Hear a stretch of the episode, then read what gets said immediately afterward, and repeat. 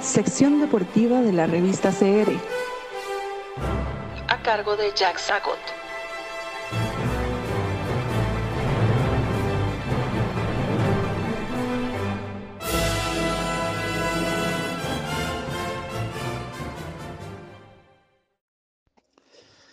Hola, hola, queridos amigos de eh, la sección deportiva de la revista.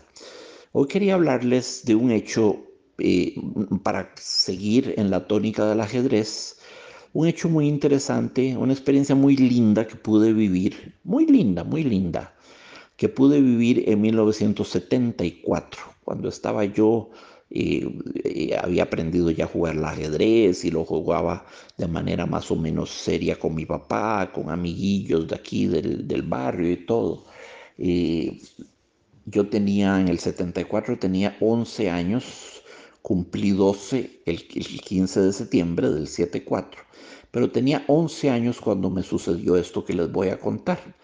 Eh, la embajada de la Unión Soviética, que quedaba ya como camino a San Pedro, mano derecha, una casa blanca muy linda, organizó un torneo internacional de ajedrez y trajo trajo de la Unión Soviética a un gran maestro este que se llamaba David Bronstein. David Bronstein era por supuesto judío, ruso judío.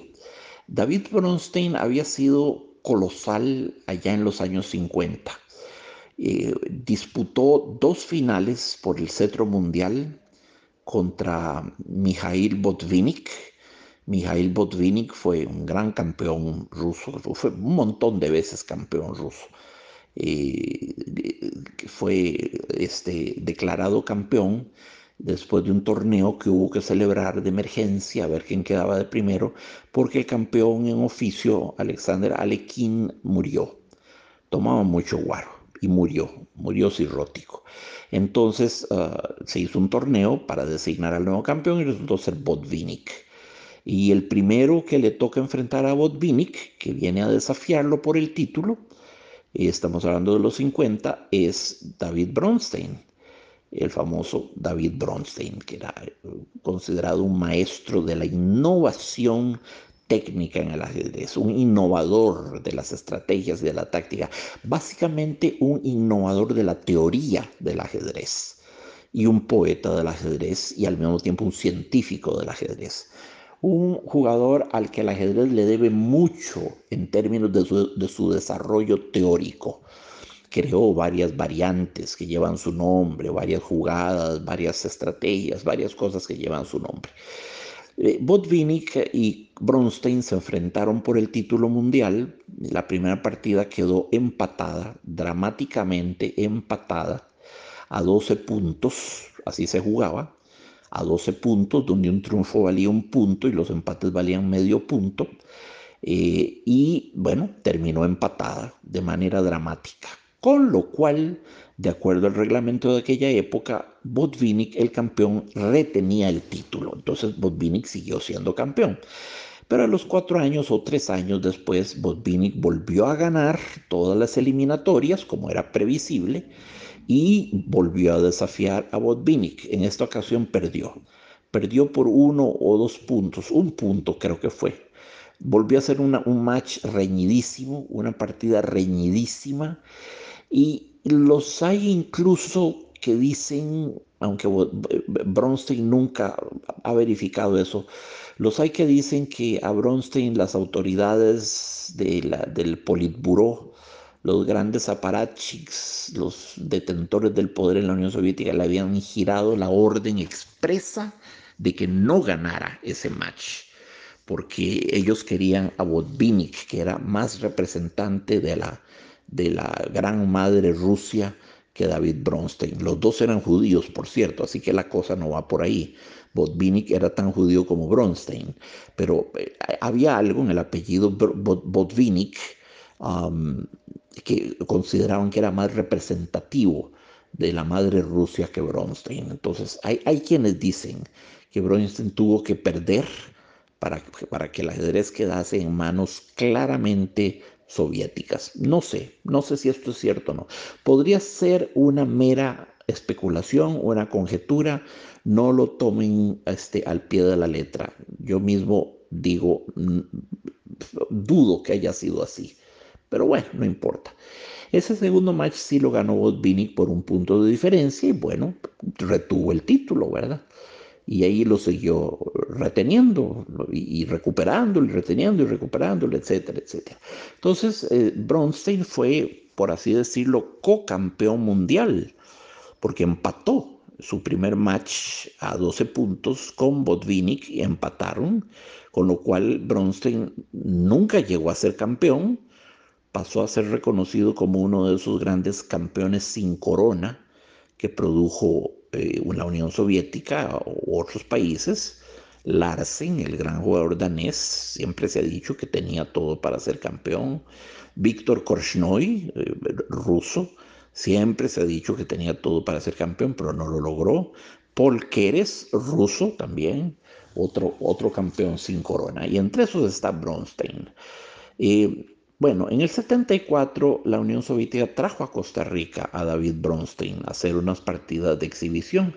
Entonces fuimos un grupo y nos inscribimos un grupo de voluntarios, de fanáticos del ajedrez, éramos todos más o menos hijos de la fiebre de ajedrez que había producido el match histórico de Spassky contra Fischer, jugado en Reykjavik entre junio o entre julio y septiembre del, del año 1972, según Islandia. E, ese partido, la, la, eclosión del fenómeno Fischer en el ajedrez mundial, y ese partido, ese, ese partido igual a 12 puntos contra Spassky, eh, reavivaron el interés en todo el mundo por el ajedrez. Eh, proliferaron los ajedrecitos esos magnéticos de bolsillo, se vendían revistas de ajedrez. De pronto el ajedrez se convirtió en una cosa rentabilísima gracias a, Bobby Fischer básicamente y a su meteórico ascenso al trono. Eh, y vivíamos en eso, en la época post-Fischer, digámoslo así, en el 7-4. Entonces llegó este Bronstein y llegó a Costa Rica, organizaron un torneo en la Casa España. no me pregunten por qué no se usó, no se usaron las instalaciones de la, de la embajada soviética, sino que se usó la Casa España. Yo no sé por qué. Yo, yo en chiquillo me monté en el carro, me llevó mi mamá, me dejó a mí, pasó a recogerme al rato. Jugamos 20, ¿qué habríamos jugado? Tal vez 30 éramos en, en, círculo, en pupitritos, en círculo con nuestros tableros. Y, Bronstein, en el mejor estilo de los grandes maestros, hacía una movida en un tablero y luego en otro y luego en otro, de pie, dando la vuelta, ¿verdad? Dando la vuelta, jugando contra 30 rivales contrarios. Uno le ganó, por cierto, un muchacho muy joven, creo que tenía 17 años. Tal vez no, tal vez un poquito más. Uno le ganó. Bueno, en, en ese tipo de partidas de demostración puede siempre suceder que alguno, algún, alguno gane o empate. Pero por supuesto que ya en un match a solas entre ellos dos, Bronstein ganaría por paliza, ¿verdad? En todo caso, em, se enfrentó conmigo, tuve el gran honor de estar frente a él y de mover los trebejos y de verlo y de ver cómo miraba el tablero y yo completamente mm, posesionado por aquella sensación de, de respeto casi supersticioso, casi sagrado, el hombre que prácticamente fue campeón del mundo o cocampeón, llamémoslo, este, cuando empató al campeón Mikhail Botvinnik a 12 puntos Ah, y yo, yo, estaba sobrecogido. Bueno, me terminó ganando en, ¿qué fueron? 18 jugadas, creo. Me apabulló en 18 jugadas fácilmente. Pero eso no es lo importante. Y eso no es a lo que quería ir. Por supuesto, que, por supuesto que Botvinnik le iba a ganar a un chiquillo de 11 años, por supuesto. Y, yo no era malo, no era malo, era, para, para mi edad era buenillo, pero bueno, es que estamos hablando de un jugador, uno de los grandes jugadores del siglo, ¿verdad? No, no, no, no podía pretender yo ganarle. Lo lindo, lo que me conmovió, lo que quiero compartir con ustedes, es que por terminado el torneo en el que Bronce ganó y le dieron unas flores y una plaquita y una cosa y las gracias y discursos y cosas. Al final, vean qué sorprendente y qué conmovedor El gran maestro vino y me vio a mí tan flaquillo, tan esmirriado que yo era con mi tablerillo, todavía moviendo las piezas como para, como una especie de análisis post-mortem para ver cómo podría yo haber evitado que me mataran en el, en el tablero. Entonces Botvinnik arrimó una silla y se sentó frente a mí. Y yo me quedé paralizado, ¿verdad? Aquel gigante. Eh, y procedió Botvinnik sonriente, afable, generoso, tal vez media hora me dio de su tiempo explicándome de qué maneras yo pude haber evitado el jaque mate que él me hizo. Me dice, si usted hubiera hecho el enroque largo una jugada antes de que lo hizo, yo no le hubiera podido cazar el rey. Si usted me hubiera interpuesto este alfil acá, yo no le hubiera llegado el rey. Si usted hubiera mantenido una estructura de peones fuerte en el medio campo, pero la descuidó, la descuidó cometiendo el error de muchos jugadores principiantes que creen que los peones son jugadores poco importantes. Los peones son terriblemente importantes como piezas. Sostienen una posición y, copan un medio campo. Son tremendamente importantes. Eh, pero usted los, los menos valoró y eso fue un error.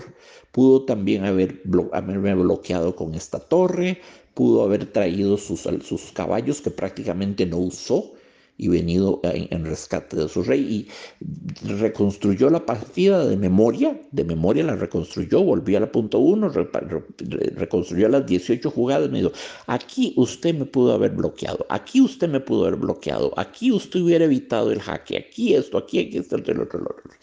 Todo eso me lo dijo. Entonces, aparte de un juego, con un gran maestro, que es un recuerdo invaluable, atesorable, eh, pucha, ¿qué puedo decir yo, verdad? Aparte de eso, este gran hombre tuvo la generosidad de ser un maestro, de ser un pedagogo, de ser un docente, y por alguna razón me eligió a mí, tal vez porque me vio como el más vulnerable, el que estaba como más a punto de hacer pucheros o quién sabe qué, eh, me eligió para darme toda una clase de ajedrez eh, ad honorem, pro bono, gratuitamente de uno de los más grandes ajedrecistas del siglo XX. Hasta, hasta, eso, hasta eso viví. He sido tan afortunado que hasta eso viví.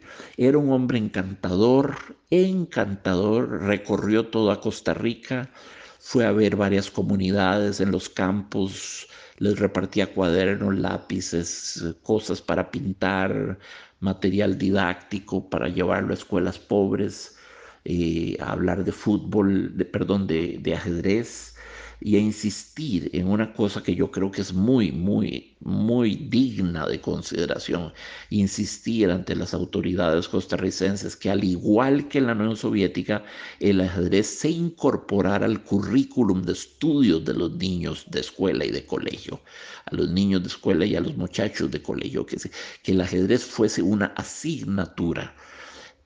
Tantos beneficios el ajedrez, genera, desarrolla la memoria a un punto tal, entre otras herramientas cognitivas que tiene el hombre, eh, el razonamiento, el, abstracto, la, inteligencia espacial, esa que consiste en determinar relaciones espaciales entre diferentes piezas en un espacio acotado cerrado como es un tablero de 64 escaques.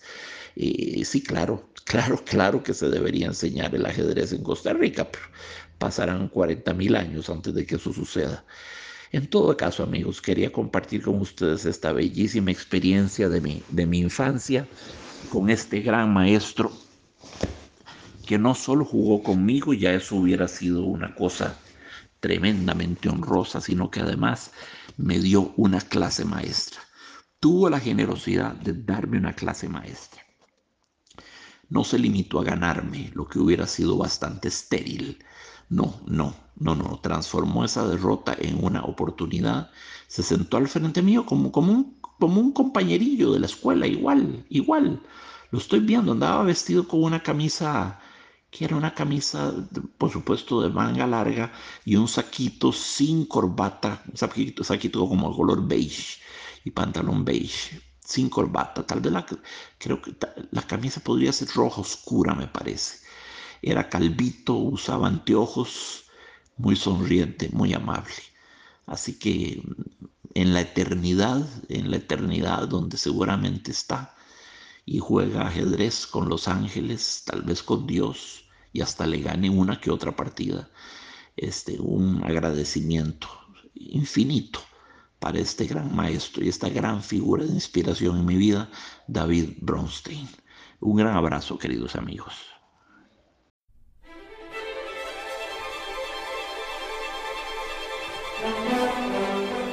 Estamos en Facebook, Instagram, Twitter, LinkedIn, Spotify y Anchor como la revista CR. Difundimos su opinión.